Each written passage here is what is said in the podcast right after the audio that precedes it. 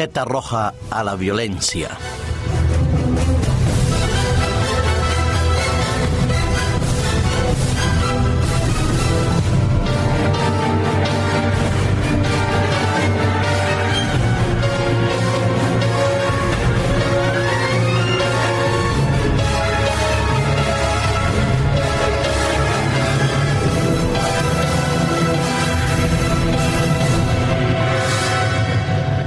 Primero que todo, desde aquí, desde vuestra emisora, desde el Centro de Profesional Multimedia, Radio Adventista, La Voz de la Esperanza y todos nuestros proyectos que tenemos como iglesia, nuestra prueba de solidaridad, de apoyo y de cariño a todas aquellas víctimas de la violencia, de la violencia llamada de género o de la violencia familiar, de los actos que conllevan la degradación y la humillación del otro el hecho de ser mujer y algunos casos el hecho de ser hombre no significa que somos mejores ni superiores para ser eh, maltratadores o víctimas maltratadas. La violencia es algo que dicen algunos sociólogos que es innato, inherente a la naturaleza humana, que forma parte, según ellos, que creen en el proceso evolutivo, que forma parte del instinto de supervivencia y que simple y llanamente solo hay que canalizarlo.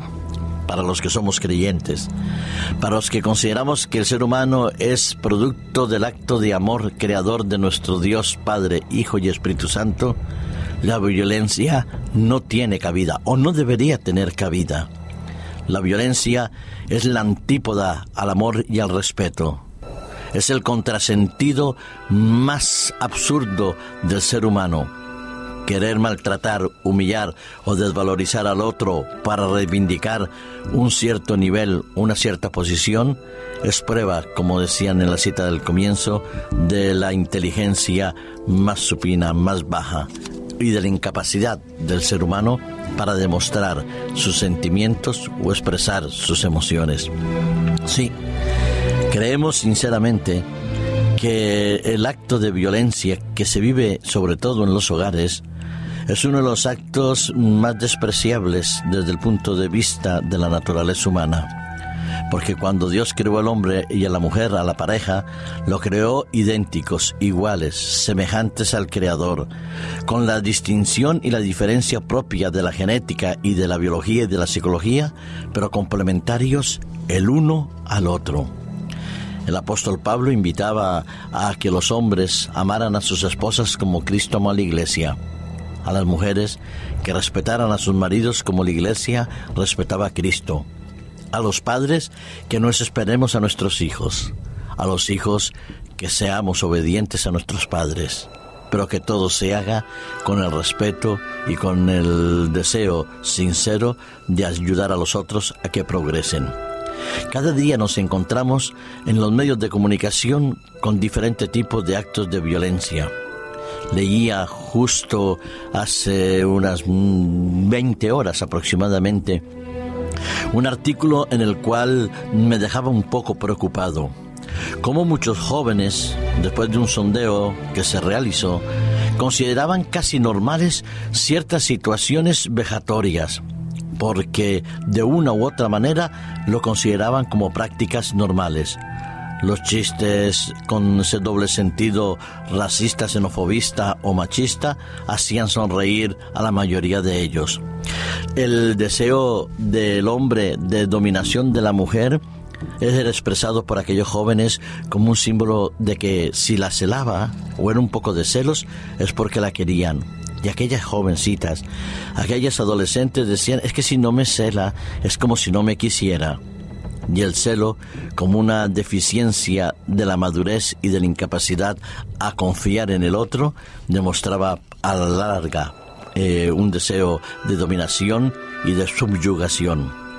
El maltratador no nace, el maltratador se hace.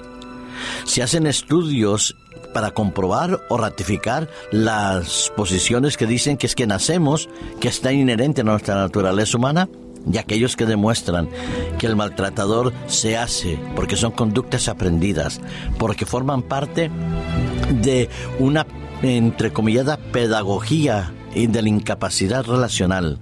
El maltratador tiene una incapacidad de expresar sus sentimientos, sus emociones, de saber dominar y controlar sus instintos y poder al mismo tiempo racionalizar las situaciones.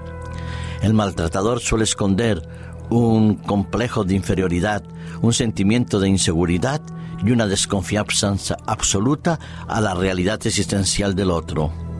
El maltratador se hace con conductas aprendidas. Se continúa en el transcurso del tiempo. Se comienza con una pequeña broma un tanto sexista o machista o racista.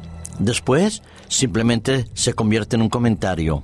A la larga se va transformando en un hábito para convertirse en una necesidad de realización. El maltratador no nace, se hace. El maltratador no es un enfermo eh, psiquiátrico. Algunos dicen que es porque es esquizofrénico o porque es alcohólico o porque estaba drogado. Son muy poquísimos casos los que verdaderamente una persona eh, de tendencia esquizoide se convierte en un maltratador de la noche a la mañana. La mayoría de ellos, simple y llanamente, se tratan de justificar usando como paradigma de su realidad eh, de agresor que es que estaba enfermo, que no se daba cuenta porque estaba borracho. El alcohol desinhibe lo que el hombre lleva en su interior, potencia la agresividad que él ha ido cultivando y le, sirve de justificante. No es el maltratador porque ser borracho se emborracha para poder justificar su maltrato inherente en su conciencia. La víctima necesita ser protegida, defendida, sostenida, ayudada, no juzgada. ¿Cuántas veces en el mundo religioso no he escuchado decir a la mujer, mujer, no puedes separarte de tu marido, porque Dios te recomienda, te aconseja o te ha eh, colocado esa carga sobre tu espalda. Tienes que aguantar, sigue orando, aguanta el maltrato hasta que te maten, hasta que te quiten la vida. Y si no te la quitan físicamente, te la quitan psicológica, afectiva, emocional, moral y espiritualmente. No, la palabra de Dios no enseña nunca que la mujer debe aguantar el maltrato, cueste lo que cueste, aguante lo que aguante. No, la Biblia enseña que el amor y el respeto está por encima de todo. La fundamentalidad de la vida es esencial para que el ser humano pueda perdurar en la tierra, pero no se puede perdurar con la impotencia del maltratado y la supremacía entrecomillada del maltratador. Cero. Tarjeta roja a la violencia. Tolerancia cero. Una cosa es que el maltratador requiere un tratamiento y ese tratamiento lo puede hacer sin tener que estar viviendo con la pareja maltratada a otro a que la persona maltratada tenga que estar ahí aguantando para siempre que su pareja lo maltrate. Hablaba con un amigo mío que su hermano ha tenido que separarse porque era su mujer la que lo maltrataba, la que le pegaba. También los hay. De la mujer que maltrata a su esposo sea psicológica o físicamente. Pero desgraciadamente la mayoría de los actos de violencia son del hombre hacia la mujer, del adulto hacia el niño, del superior hacia el inferior. Tarjeta roja a la violencia. Porque la palabra de Dios dice que yo debo vivir de manera diferente. Me encanta el texto del apóstol Pablo en Filipenses en el capítulo 2, versículo 5 cuando dice, haya pues entre vosotros los mismos sentimientos que hubo también en Cristo Jesús. Y Cristo nunca fue un maltratador. Cristo Jesús nunca ha sido, ni es, ni será maltratador.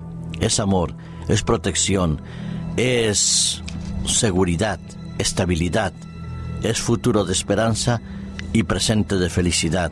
De manera que como cristianos no hay cabida ni hay lugar, ni puede haber silencio frente al maltrato, porque en Cristo Jesús el sentimiento es positivo, es altruista y es revalorizante.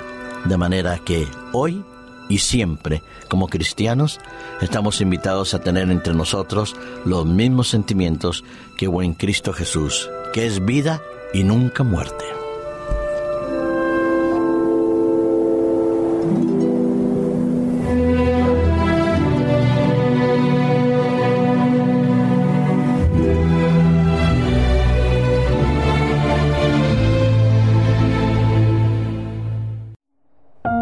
Producido por hopmedia.es